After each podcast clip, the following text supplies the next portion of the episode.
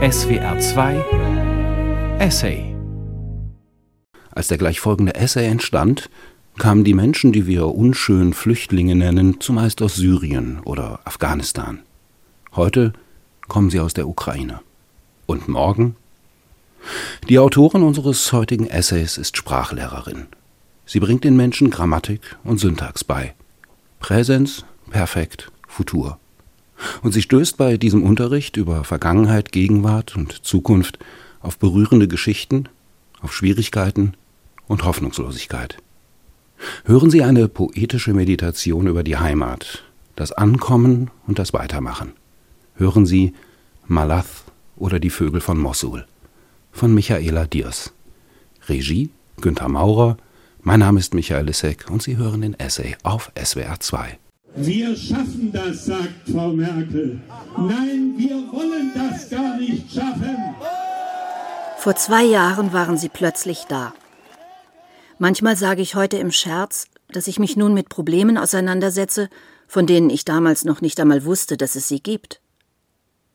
Natürlich hätte ich vieles wissen können, wenn ich es hätte wissen wollen. Aus den Augen, aus dem Sinn. Das funktioniert und funktioniert auch noch über den Beginn der Sichtbarkeit hinaus – indem man das Augenfällige einfach nicht zur Kenntnis nimmt. Das ist leider ziemlich normal und gilt nicht nur für mich, sondern für viele andere auch. So kam es, dass die Flüchtlinge plötzlich da waren und ich mich, was tatsächlich überraschend war, in der Rolle einer Deutschlehrerin wiederfand. Es läuft, ich mache mir keine Sorge. Ich bin ganz fest davon überzeugt, dass wir das schaffen. Viele Schüler, viele neue Bekanntschaften. Miteinander bekannt werden bedeutet, Gemeinsamkeiten zu entdecken, aber auch Unterschiede. Natürlich gibt es Unterschiede zwischen den Kulturen und Religionen. Für den wichtigsten Unterschied halte ich aber mittlerweile den zwischen Flüchtling und Nichtflüchtling. Das heißt zwischen Menschen, die gemeinsam mit der Heimat ihr alltägliches Leben und ihre Existenzgrundlage verloren haben, und Menschen, die in ihrer Heimat in geordneten Verhältnissen leben.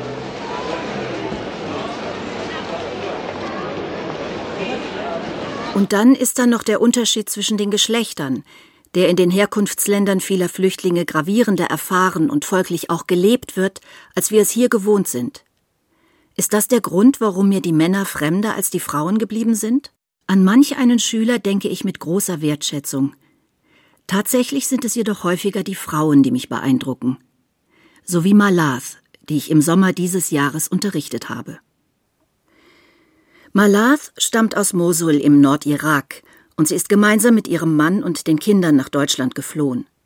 Nach zahlreichen Zwischenstationen hat es sie in ein kleines Städtchen im Kaiserstuhl verschlagen und in meinen Deutschkurs. Malath ist in jener besonderen Weise schön, wie manche dicke Frauen schön sind.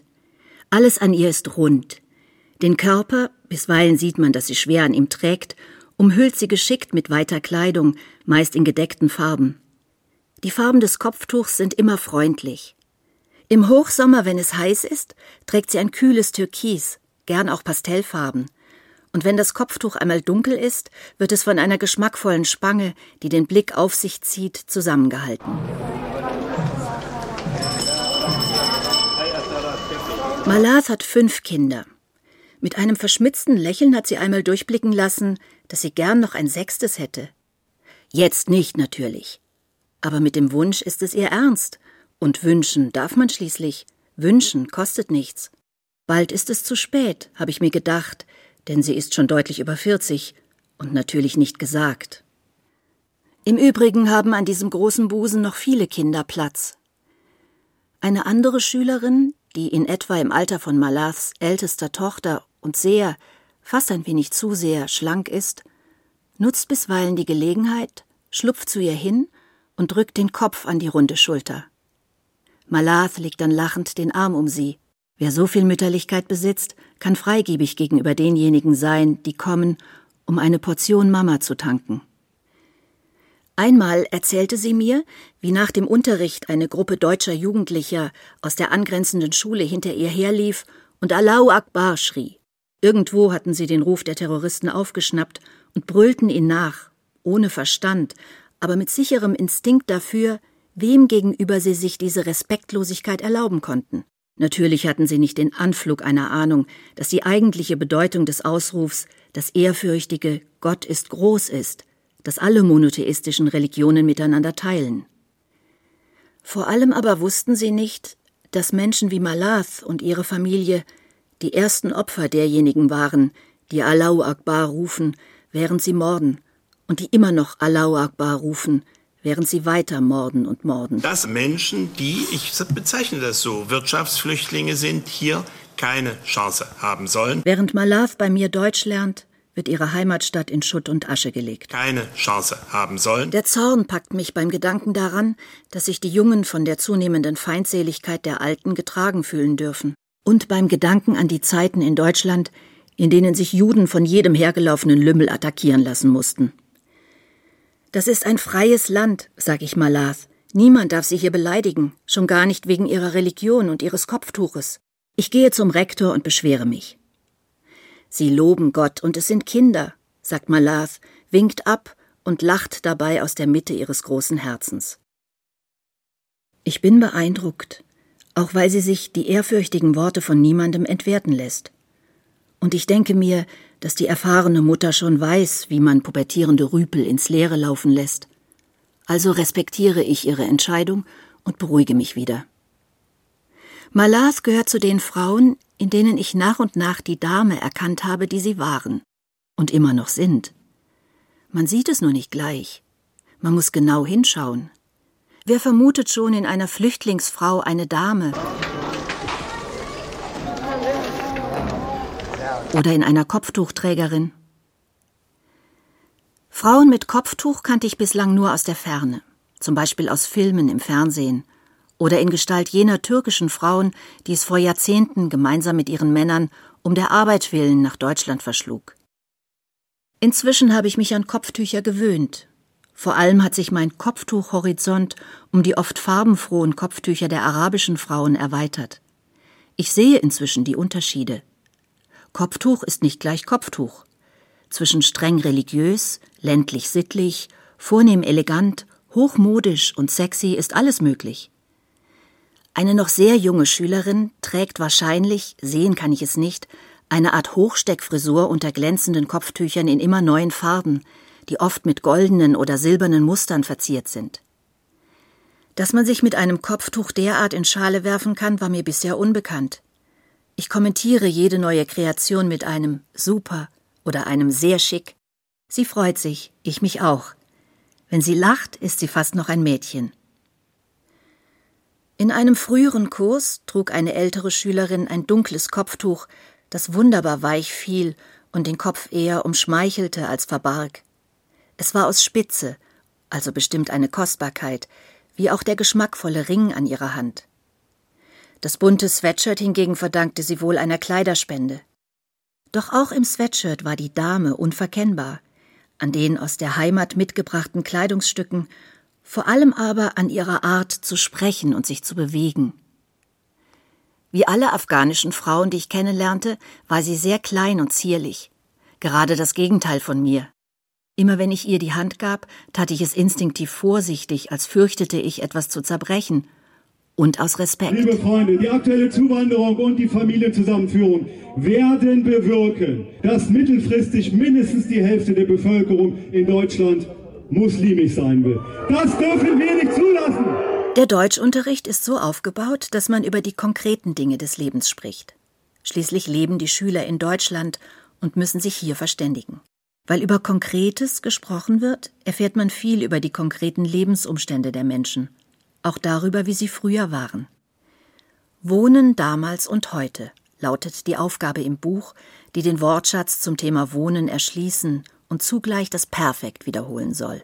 Malas gehört zu jener Art Schüler, die sich sehr vor Fehlern fürchten, weswegen ihr auch das Sprechen schwerfällt. Mir ging es übrigens nicht anders, zum Beispiel wenn ich Arabisch lernen müsste. Fehler sind nicht schlimm. Ich weiß nicht, wie oft ich den Satz wiederholt habe. Doch er nutzt, Doch er nutzt nichts. Wie auch Lob bei jedem entwundenen Sätzchen nichts oder nur wenig nutzt. Es gibt Menschen, die leichter die Fehler der anderen akzeptieren als ihre eigenen. Auch das kann ich gut verstehen. Wir sind da ganz fest und hart in der Sache, aber ich möchte jetzt erst die Gespräche führen. Und ich hoffe, das löst sich alles einvernehmlich auf am Wochenende. Jetzt aber, hurra, sie spricht im Unterricht, erzählt.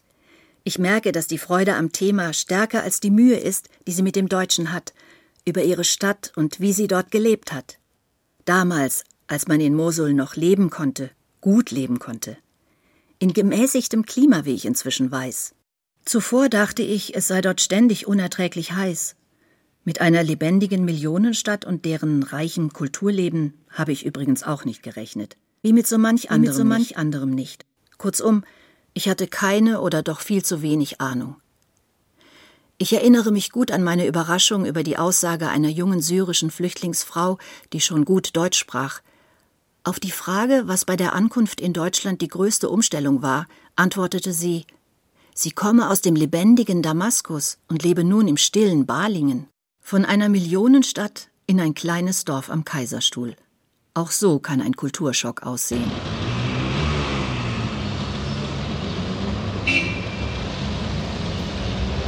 Malath erzählt von den Restaurants in ihrer Stadt und den Museen, die sie oft und gern besuchte. Ein schönes Haus habe sie gehabt. Es war hell und natürlich groß, schon allein um die vielen Verwandten mit ihren zahllosen Kindern bei Familienfesten zu beherbergen. Eine gute Nachbarschaft habe man gepflegt, alle Arten Muslime und auch Christen, egal, damals sei das kein Problem gewesen. Ein großer schöner Garten sei um das Haus gelegen, mit Blumen und Bäumen und mit vielen Vögeln. Eine Schnellstraße war in der Nähe, es sei also, räumt sie ein, etwas laut gewesen. Das ist der letzte Satz, bevor das Wissen um die Gegenwart in ihre Erzählung einbricht. Sie weint. Einige wenige Tränen, die ich nicht unterbinden Einige kann, weine ich mit. Tränen, die ich nicht unterbinden kann, weine ich mit. Den Rest schlucke ich gemeinsam mit dem dicken Kloß im Hals herunter. Ich bin ratlos. Ja, ich verstehe. Das ist traurig. Mehr gibt es hier auch nicht zu sagen. Ansonsten ärgere ich mich im Stillen über mich selbst.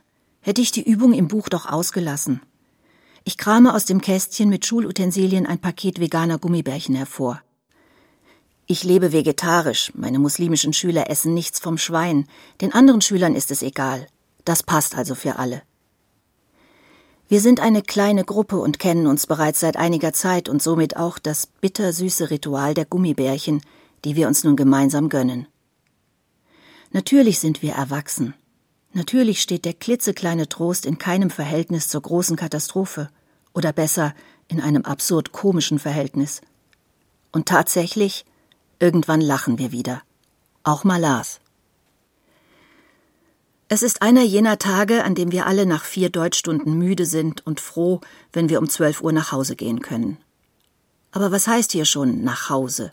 Malath lebt in einem fremden Land wo sie mit einer fremden Sprache, einem fremden Umfeld und mit Ämtern ringt, deren Schreiben und Entscheidungen sie nicht versteht. Und sie lebt immer zugleich auch in ihrer Heimat. Via Smartphone teilt sie das Leben der Verwandten und Freunde und deren Erfahrungen von Krieg und Terror. Malavs Sorgen reißen also nicht ab. Was mich im Vergleich zu ihr belastet, ist wenig. Mich bedrücken die Geschehnisse des Morgens und sie begleiten mich durch die Routinen meines Nachmittags. Ich räume auf, kaufe ein, kümmere mich um alles, was ebenso ansteht. Am besten geht es mir, wenn ich die traurigen Energien in Unterrichtsvorbereitungen stecke. Das wappnet für den nächsten Tag. Da ich nie weiß, was im Unterricht auf mich zukommt, hilft es wenigstens inhaltlich gut gerüstet zu sein. Ich muss mit gravierenden Niveauunterschieden umgehen, von denen ich oft nicht weiß, worin sie gründen. So unbegabt in sprachlichen Dingen kann man als akademisch gebildeter Mensch doch gar nicht sein, wundere ich mich über einen Schüler. Der sympathische, nicht mehr ganz junge Mann gibt sich Mühe, Lernerfolge stellen sich dennoch kaum ein. Er ist groß, von seiner stattlichen Statur her wirkt er wie der Fels in der Brandung. Später erklärt mir seine Frau, dass ihn Kopfschmerzen und Schwindelattacken plagen und dass er sich nicht mehr konzentrieren kann. Als gelernte Historikerin bin ich an Katastrophen gewöhnt, jedenfalls an solche, die in zeitlicher Ferne liegen. Wie kann man, Wie das, kann man das ertragen? Das habe ich mich oft gefragt und frage es mich weiter, wenn Fernsehbilder von den Katastrophen berichten. Wie kann man das ertragen? Noch nie ist mir eine Katastrophe so nahe gekommen wie diese. Ihre Folgen sitzen in Gestalt der Menschen, die sie erlitten haben, vor mir. Wie kann man das ertragen? Ich habe diese Frage nun, da ich sie fragen könnte, noch niemandem gestellt. Wieso auch? Ich sehe, dass es ertragen werden muss, irgendwie. Und dass es auch ertragen werden kann, irgendwie. Weil das Leben so ist, wie es ist. Weil es, wie man zu sagen pflegt, weitergeht. Weil gleichzeitig mit dem Schrecklichen immer auch eine Normalität ist, die gelebt werden muss und gelebt werden will. Gerade jetzt.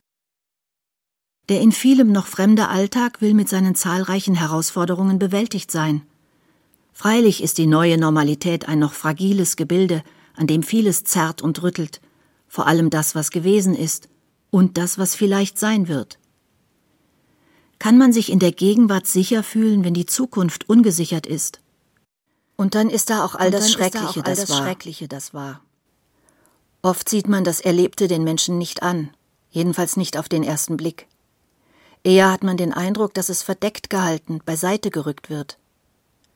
Was würde es schon ändern, wenn es anders wäre? Nichts würde es ändern, denn man kann nichts tun. So ist im Augenblick vor allem eines wichtig, nur nicht auch noch das Gesicht verlieren. Wir sind nicht hier, um die Moslems im Einzelnen als Person zu diskriminieren. Wir sind lediglich hier, um unsere Räume als Deutsche zurückzufordern. Die Themen im Unterricht wollen wohl bedacht sein. Sport ist ein gutes Thema, vor allem wenn Männer im Kurs sind. Oft genug sind sie schwerer zu motivieren als die Frauen. Ich habe einen Schüler vor Augen, dem allein mit dem Wort Fußball ein Lächeln und ein kurzer Anflug von Interesse zu entlocken ist. Dann sinkt er wieder in sich zurück und hockt den Restunterricht ab. Ist er so oder ist er durch seine Lebensumstände so geworden? Im Grunde ist die Frage müßig. Vielleicht ist er so und der Krieg hat es nicht besser gemacht. Nun sitzt er vor mir und hat weder Ahnung vom Deutschen noch Lust, das zu ändern. In seiner Heimat hätte er ein einfaches Leben geführt und sich irgendwie durchgeschlagen, und er wäre vielleicht glücklich und zufrieden gewesen, dann und wann, wenn ihm dieses und jenes gelungen wäre oder seine Lieblingsmannschaft gewonnen hätte. Viele Leben werden so gelebt, auf der ganzen Welt und zu allen Zeiten. Es gibt das Recht darauf, sein Leben so zu leben. Ihm hat der Krieg dieses Recht genommen und ihn zuerst in ein Flüchtlingslager im Libanon, dann auf den Marsch nach Deutschland, dann in die süddeutsche Provinz auf die Schulbank zum Deutschlernen verschlagen. Ausgerechnet in meinen Kurs. Schön ist das für uns beide nicht. Sport ist also ein gutes Thema. Die Schüler sind motiviert, über etwas zu sprechen, was sie mögen und gegebenenfalls auch gut können. Allerlei Bewegungsverben lassen sich durch die Hintertür der Sportbegeisterung einschleusen, sowie zahlreiche Nomen, zum Beispiel als Komposita mit Ball. Das funktioniert erfahrungsgemäß gut, und tatsächlich habe ich schon eine stolze Liste an der Tafel stehen, als die afghanische Schülerin mit dem Kopftuch aus Spitze Golfball beisteuert. Ja, super, woher sie Golf denn kenne. Mein Interesse an Sport hält sich offen gestanden in Grenzen. Doch suche ich jedem, der zu sprechen wagt, ein weiteres Sätzchen zu entlocken, so auch hier. Es braucht seine Zeit, bis ich verstehe, dass sie früher selbst Golf gespielt hat. Wo? frage ich überrascht. In Kabul, sagt sie. Vom Golfplatz in Kabul in eine süddeutsche Flüchtlingsunterkunft. Was für ein weiter Weg. Ich schaue in leere Augen und begreife, dass es keine ungefährlichen Themen gibt. Früher hat sie als Krankenschwester gearbeitet, dann Medizin studiert. Aha, Medizinstudentinnen gab es in Kabul also auch, vermerke ich mit stillem Staunen. Gern würde ich nachfragen, aber ich weiß, dass sie mich nicht versteht. Stattdessen erkundige ich mich nach ihren Kindern. Sie erzählt, dass sie über ganz Europa verstreut sind und von ihrem jüngsten Sohn, der mit ihr gemeinsam in einer Flüchtlingsunterkunft lebt. Und wo ist ihr Mann? Frage ich nach einem kurzen Zögern, währenddem ich mich auf eine schlimme Antwort gefasst mache. Er ist in Kabul, sagt sie, und ich atme innerlich auf. Die Lebensumstände meiner afghanischen Schülerin sind im Nachhinein schnell aufgeschrieben. Im Gespräch allerdings müssen wir sie mühselig erschließen, denn Worte, mit denen wir uns verständigen können, gibt es noch nicht viele. Der Versuchung, aufs Englische auszuweichen, erliege ich nicht mehr, auch weil dessen Gebrauch andere Schüler ausschließt so muss das wenige, das wir zur Verfügung haben, erst einmal genügen. Wir sind da ganz fest und hart in der Sache, aber ich möchte jetzt erst die Gespräche führen. Wir hangeln uns also durch, mit Händen und Füßen und der bereitstehenden Tafel, an die man etwas zeichnen kann. Aha, der Mann ist dort an der Universität. Ach, sogar Professor. Für was? Für Medizin. Aha, nicht für die Großen, sondern die Kleinen, also für Kindermedizin. Die Familie hat er weggeschickt. Er selbst wollte seine kleinen Patienten nicht verlassen. Ich erkläre mit Hängen und Würgen nebst theatralischer Einlagen das Wort tapfer, was wirklich schwierig ist, zumal ich nicht von Soldaten sprechen will. Irgendwann, Irgendwann versteht sie es. Endlich. Sie haben einen sehr, sehr tapferen Mann. Es ist einer der seltenen Momente, in denen sie lächelt. Malaz hat übrigens früher Tennis gespielt, damals, bevor alles verloren ging, der Lebensmittelladen ihres Mannes und ihr Beruf. Wo es keine Schulen mehr gibt, braucht man auch keine Schulsekretärin. Auf jeden Fall hatte sie früher ein ordentliches Auskommen. Für ein eigenes Haus und zum Tennisspielen hat es jedenfalls gereicht. Damals.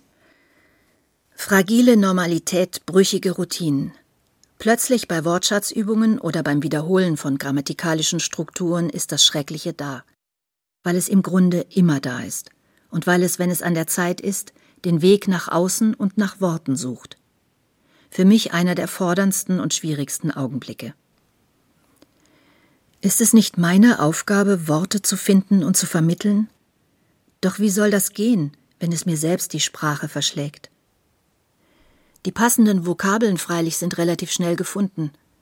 Meine junge Schülerin zeichnet ein Gefährt mit langem Rohr an die Tafel. Aha, ein Panzer. Der Panzer, füge ich noch aus Gewohnheit hinzu.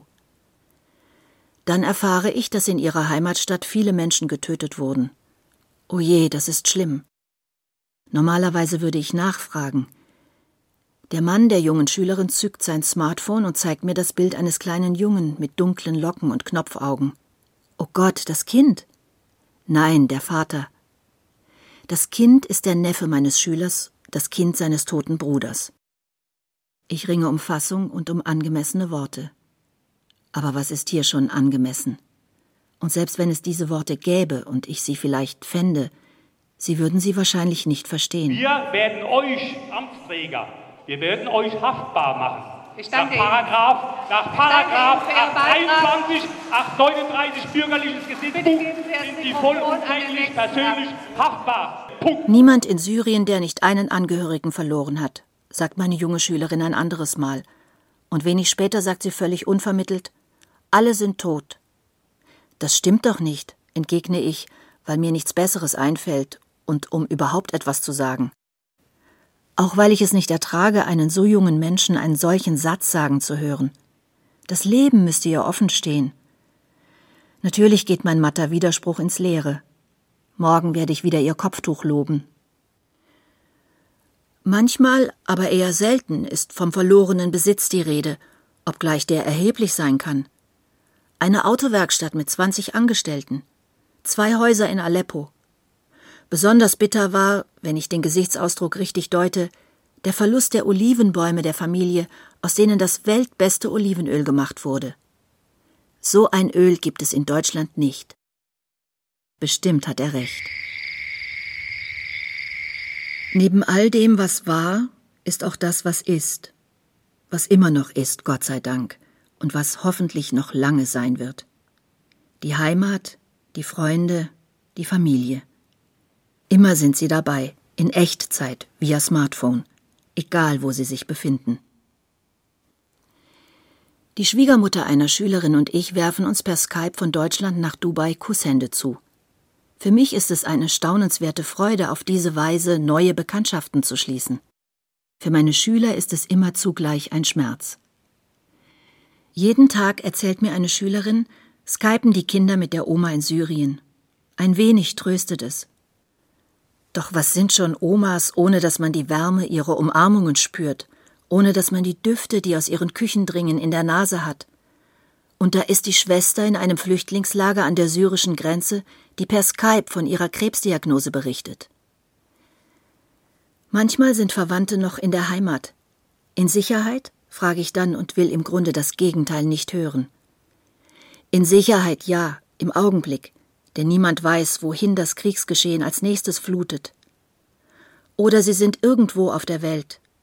Ja, sicher, soweit man von Sicherheit sprechen kann, wenn man die Verwandten und Freunde bedroht weiß und die eigene Zukunft unsicher ist. Aber sicher vor Hunger und Gewalt, immerhin. Vor allem sind die Kinder sicher und sie können zur Schule gehen. Für viele ist das das Wichtigste von allem.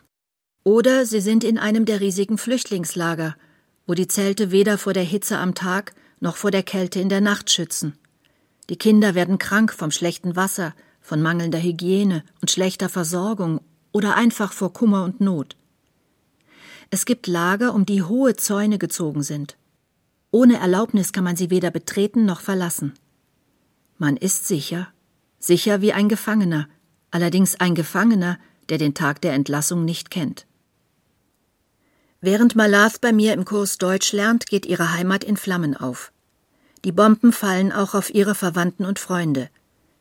Ich frage nach und erfahre, dass aus den Flugzeugen Flugblätter abgeworfen werden, die zur Flucht auffordern, während sich die Terroristen auf den Dächern der Häuser positioniert haben und auf alle schießen, die zu fliehen suchen. Die Kinder, die Kinder, sagt Malath. Einmal zeigt sie mir ein Handybild von einem zerbombten Straßenzug voller zerstörter Autos. Der Haufen Blech, auf den sie deutet, ist das Auto ihres Bruders. Hoffentlich war er nicht drin, denke ich mir und wage es nicht zu fragen. Sie hat heute Morgen mit ihm telefoniert, Gott sei Dank, er lebt. Ich kann mich also einigermaßen beruhigt über den Verlust des Autos empören. Ja wirklich, das ist bitter. Auf dem nächsten Bild hinten sieht man einen großen Trümmerhaufen. Was ist das? Das Haus der Nachbarn. Viele Menschen liegen darunter, sagt Malas. Ich sage nichts mehr. Nah sind wir uns nicht, Malas und ich. Ihr Unglück trennt uns.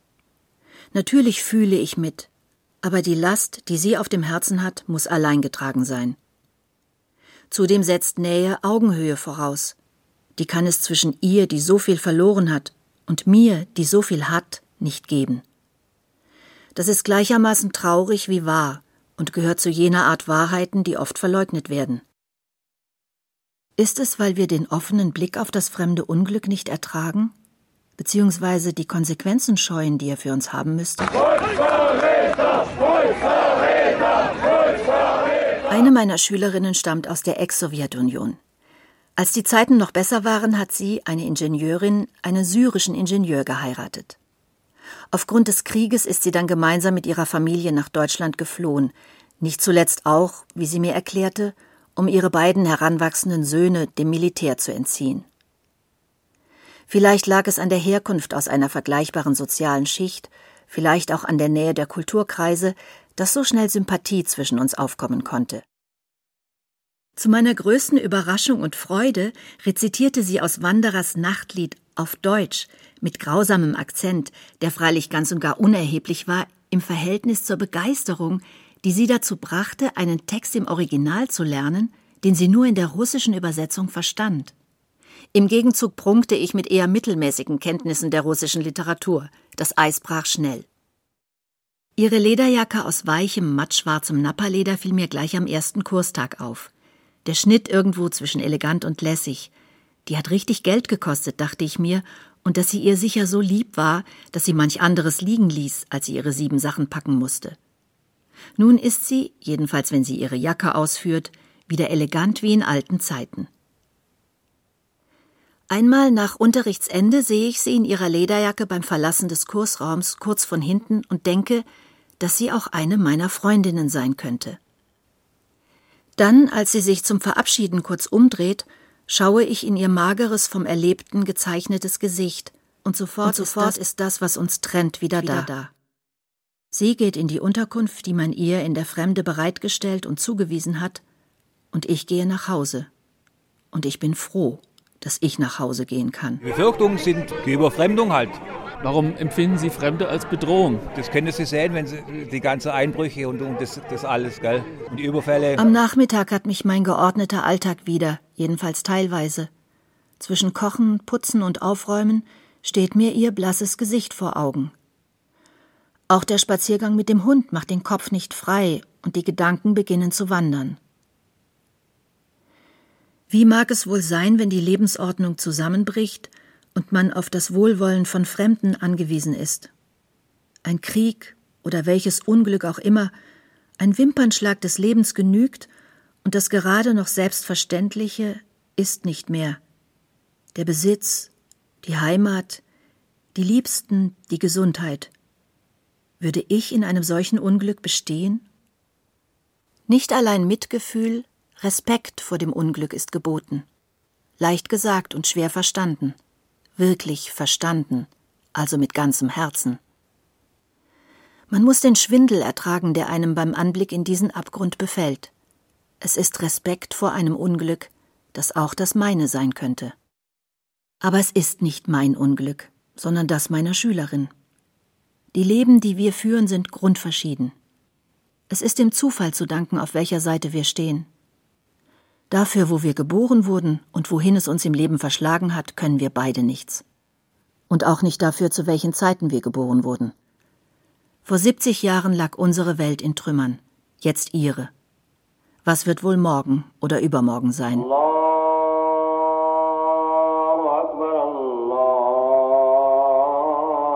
Obgleich wir uns nicht nah sind, sind Momente der Nähe möglich.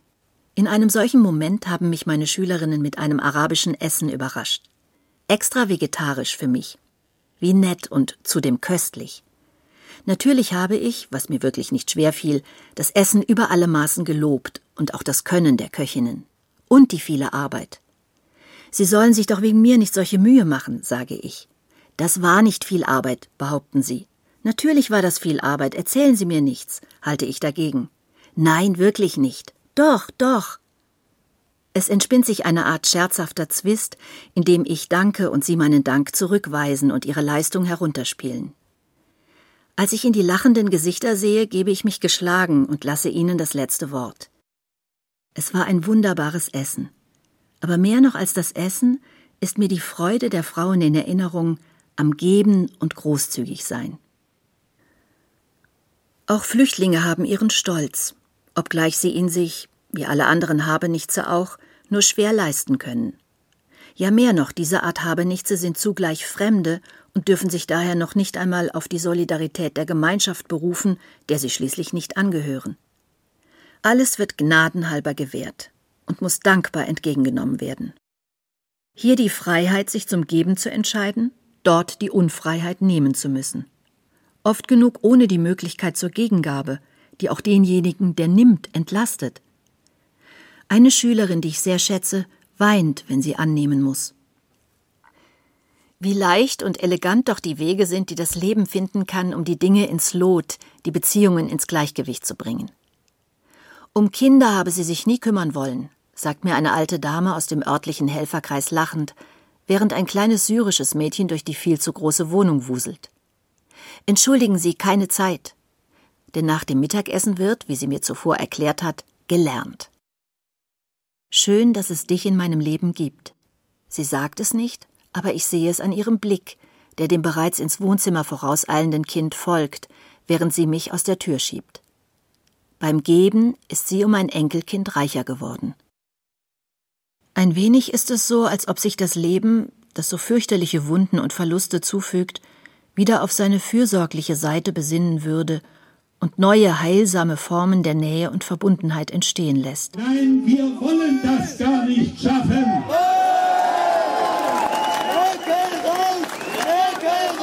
Das kleine Mädchen, die Tochter eines Schülers, gehört zur Minderheit der Jesiden, die vertrieben, versklavt oder ermordet wurden. Kühl formuliert, wie eingebrannt hingegen die Bilder der Fliehenden. Je unfasslicher das Leid, desto leerer die Gesichter. Ob ihre richtige Großmutter überhaupt noch lebt? Viele Geflüchtete sind seit zwei Jahren in Deutschland. Mehr und mehr Gespräche werden möglich. Vieles lässt sich nun über eine bislang weitgehend unbekannte Welt erfahren, über das, was verbindet und das, was trennt. Ach so kann man das auch sehen. Wie von selbst erweitert sich in der Begegnung der Horizont um eine andere Sicht auf die Dinge. Das andere ergänzt und bereichert das eigene. Und es sensibilisiert für das eigene, bestärkt und festigt es. So jedenfalls erging es mir, als ich im Unterricht über die Bedeutung von Grund- und Menschenrechten sprach, vor Menschen, deren Rechte mit Füßen getreten wurden. Im Übrigen ist die Unterteilung in wir und die anderen weitaus komplizierter, als man auf den ersten Blick meinen mag. Mir ist bewusst, dass ich im Unterricht auch vor Menschen spreche, die in ihrer syrischen Heimat für den Kampf um Grund- und Menschenrechte einen fürchterlichen Blutzoll entrichten mussten. Und ich weiß, dass in Deutschland eine dumpfe Melange aus Angst und Ressentiment bei nicht wenigen Menschen dazu führt, dass sie bereit sind, eben diese Rechte, jedenfalls insofern es sie nicht selbst betrifft, einzuschränken bzw. preiszugeben. Wer also sind wir Wer also sind und wir? wer sind die anderen? Und wer sind die anderen?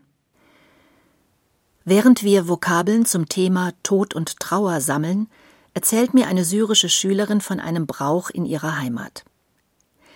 Nach der Bestattung kommen Verwandte und Nachbarn drei Tage in das Trauerhaus, bringen Essen mit und nehmen gemeinsam mit den Hinterbliebenen die Mahlzeiten ein. Wie heißt das auf Deutsch? Ich denke kurz an Leichenschmaus. Nein, der ist eher ein Abschluss, nachdem die Trauernden in ihr gewohntes Umfeld zurückkehren. Sie fragen mich nach einer Vokabel, die es nicht gibt, da es diesen Brauch nicht gibt. Das Gespräch wirkt in mir nach. Als ich an die Beerdigungen denke, die ich erlebt habe, beneide ich meine Schülerin und ihre Landsleute um diesen Brauch. Wie schön, denke ich mir, wenn Menschen, die in Trauer sind, so in die Mitte der Gemeinschaft genommen werden. Ich erinnere mich in diesem Zusammenhang an Malaths Entsetzen, als wir im Unterricht über Obdachlose sprachen. Sie konnte es nicht glauben, dass es so etwas im reichen Deutschland gibt. Vor allem war sie fassungslos, dass unsere Gemeinschaft dies zulässt. Sie selbst hat ein Dach über dem Kopf, ist also nur arm, folglich reicher als die Ärmsten der Armen. Ich bin überzeugt, dass sie von dem wenigen, was sie hat, den Ärmeren gibt. Immer wieder bin ich auf diesen warmherzigen Gemeinschaftssinn gestoßen, der uns fremd geworden ist. Der individuellen Freiheit willen haben wir die Zwänge der sozialen Gruppen bzw. der Familienverbände weitgehend hinter uns gelassen. Ich schätze diese Entwicklung und möchte sie nicht missen. Aber oft ging auch die Wärme verloren. Von hier aus lohnt sich das Weiterdenken. Unsere Freiheitsliebe in Verbindung mit ihrem Gemeinschaftssinn. Das könnte eine jener neu zu entdeckenden Perspektiven für einen gemeinsamen Weg der wechselseitigen Wertschätzung sein. Die Realität freilich ist vielfach noch eine andere. Neben der Leichtigkeit, mit der das Leben Wege und Lösungen findet, ist auch all das Problematische und Schwere. Die Fluchtursachen in den Herkunftsländern bestehen weiter. Unübersehbar sind die politischen Verwerfungen in einer zunehmend sich spaltenden deutschen Gesellschaft. Die Stellung der Geflüchteten zwischen freundlicher Aufnahme, Duldung und Hass ist prekär. Während afghanische Flüchtlinge auf dem Kudamm Kaffee trinken, anstatt beim Wiederaufbau ihres Landes zu helfen. So oder so sind sie der Verfügungsgewalt des deutschen Verwaltungsapparates unterworfen und der Macht der politischen Stimmungen. Macht bedeutet immer auch Definitionsmacht, die Menschen den Ort zuweist, der ihnen in der Gesellschaft zukommt. Im Falle der Flüchtlinge bis auf weiteres abhängig von der jeweiligen politischen Beschlusslage und selbstverständlich bei guter Führung, beziehungsweise bei dem, was als gute Führung definiert wird. Wie es sich mit einem solchen Status wohl lebt. Sie haben Angst vor uns, sagt mir ein junger Syrer, der mich durch seine Nachdenklichkeit beeindruckt und der mich anrührt, als ich merke, wie viel Angst er selbst hat. Was soll ich nur tun? Ich kann mich doch nicht noch kleiner machen, als ich eh schon bin. Menschen wieder auf Augenhöhe zu bringen, ist auch eine Frage politischer Wertsetzungen und daher ein Gebot der Gerechtigkeit und Vernunft. In Zeiten der Globalisierung hat sich die Art der Gemeinschaft geändert, auf deren Solidarität Menschen ein Recht haben. Dies gilt besonders angesichts des Unrechts, das der weltweiten Verteilung der Güter zugrunde liegt und gründet weiter in der Tatsache, dass Kriege, auch wenn sie anderswo geführt werden, Ausdruck globaler Verstrickung und Verantwortung sind. Viel ließe sich dazu sagen.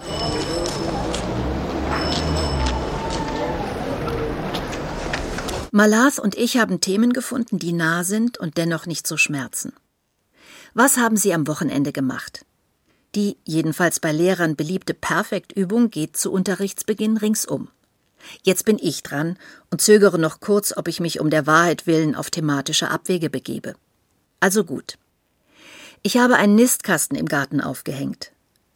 Zur Verminderung der allgemeinen Ratlosigkeit füge ich ein verunglücktes Tafelbild, da ich nicht zeichnen kann, sind alle meine Tafelbilder so, hinzu. Das Thema trifft auf unvermutetes Interesse. Und schon sind wir gemeinsam auf einer Exkursion durch die heimische Vogelwelt. Und wo wir gerade dabei sind, alle Vögel sind schon da, Amsel, Drossel, Fink und Star. Und siehe da, Malath kennt das Lied von ihrer kleinen Tochter, die noch in den Kindergarten geht. Ja, einen Nistkasten habe sie auch schon aufgehängt. Für welche Vögel? frage ich. Natürlich fehlen die Vokabeln. Also wird das Smartphone gezückt, mit dem wir uns gemeinsam auf eine zweite Vogelexkursion, diesmal in den Nordirak, begeben. Es gibt Krähen und Reiher, Enten natürlich, Tauben und Rebhühner, Störche und Schwalben, sogar Rotkehlchen. Viele Spatzen gibt es. Ach wirklich?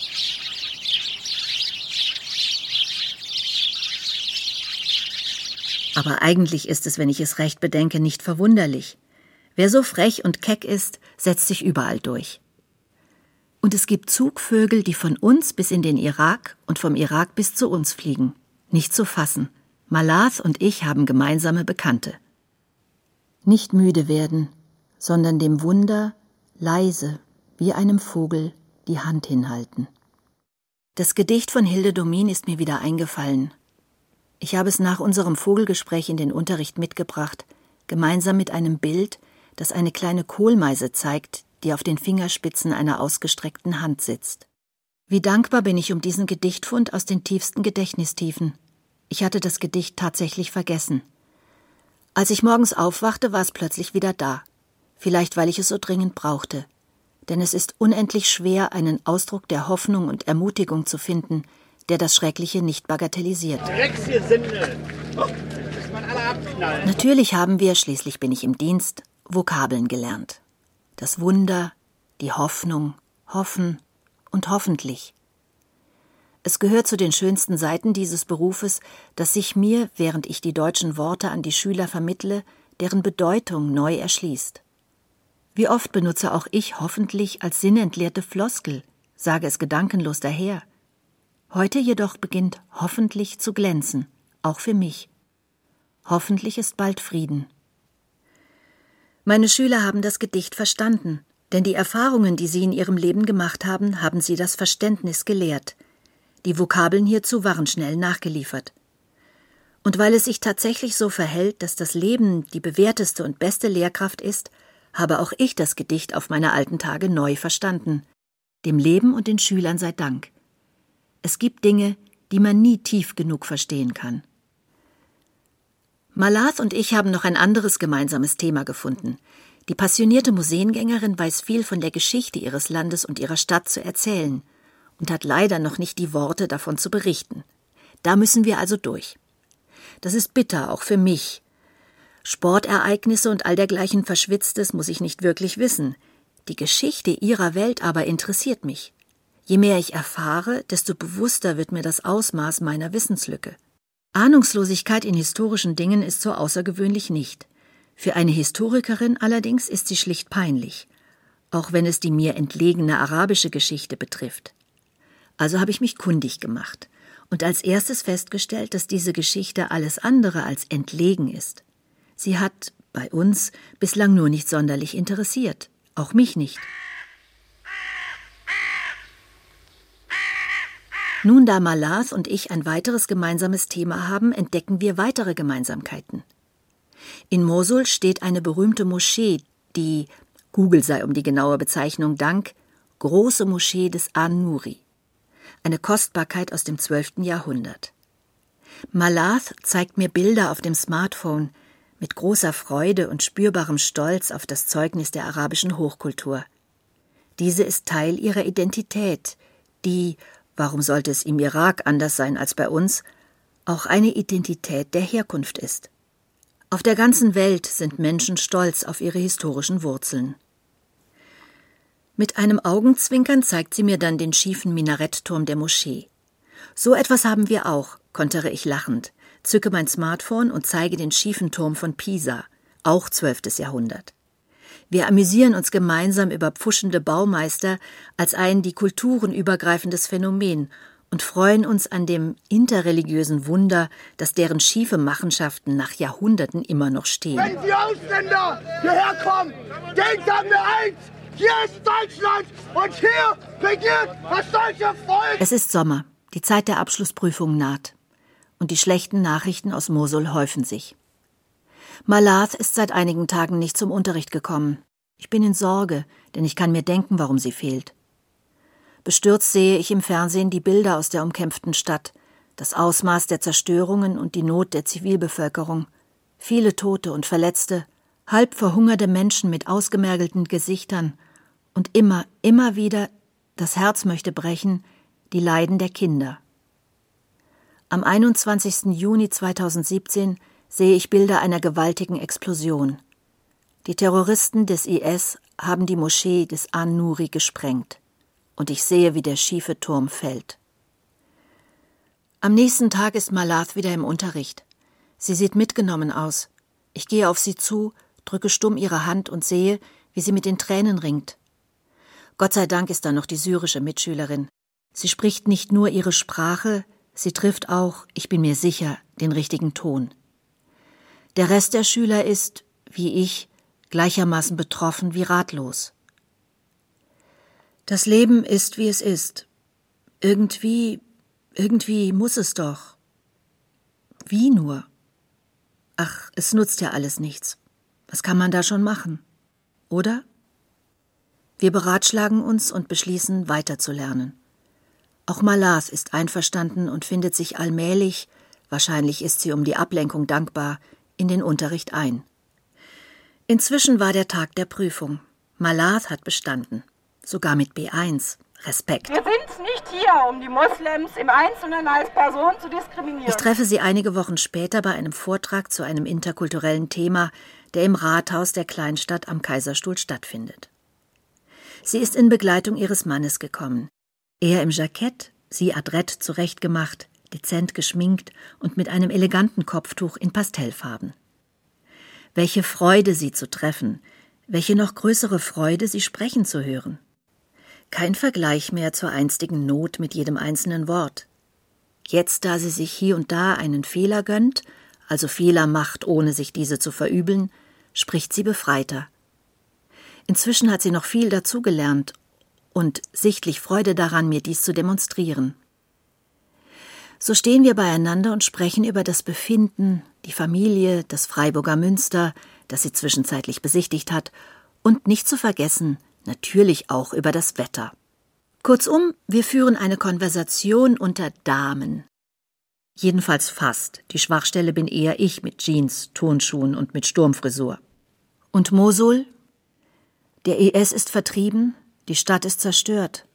Viele sind geflüchtet, viele sind tot. Die Gräben zwischen den Menschen, die noch oder wieder in Mosul leben, sind tief. Unüberbrückbar, sagen manche. Verheerend sind die Verwüstungen der Kunstschätze. Aber die Vögel, vom Leben hingehauchte Leichtgewichte, die in ihrer fragilen Schönheit und quirligen Lebendigkeit das zeitlose Symbol für die Zartheit des Lebens sind und für seine Unbezwingbarkeit.